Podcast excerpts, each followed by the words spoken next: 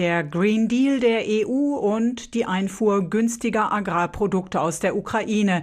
Dagegen protestieren die Bauern in Polen seit Wochen. Die ökologische Umgestaltung zugunsten des Klimaschutzes sei zu bürokratisch. Die Waren aus dem kriegsgebeutelten Nachbarland drückten die Preise. Wir fühlen uns mehr als Bankrotteure, denn als Bauern.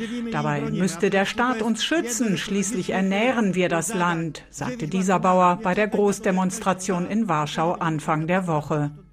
Die Botschaft ist bei der polnischen Regierung angekommen. Am Donnerstag führte Ministerpräsident Tusk bis spät am Abend Gespräche mit Vertretern der Landwirte. Dann erklärte er, Die Regierung, ich persönlich und die Demonstranten haben dasselbe Ziel.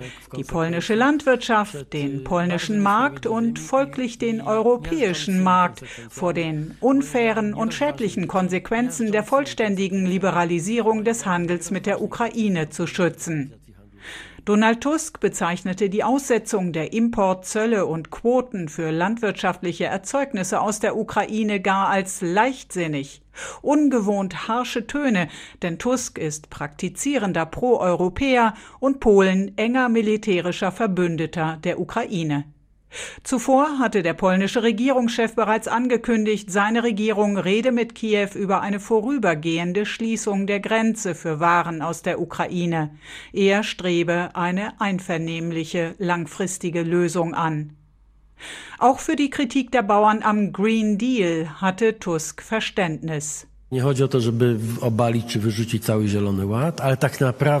Es geht nicht darum, den gesamten Green Deal zu streichen, aber zutreffend ist auch, dass praktisch alle Regeln des Green Deal, die die Landwirtschaft betreffen, sie hart treffen. Sie müssen deshalb aufgehoben oder ausgesetzt werden, verlangte Donald Tusk. Er will nun mit Brüssel darüber verhandeln.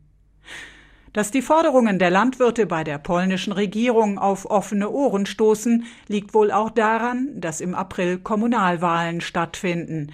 Mit den Bauern, mehr als acht Prozent der Erwerbstätigen in Polen, will die Koalition es sich nicht verderben.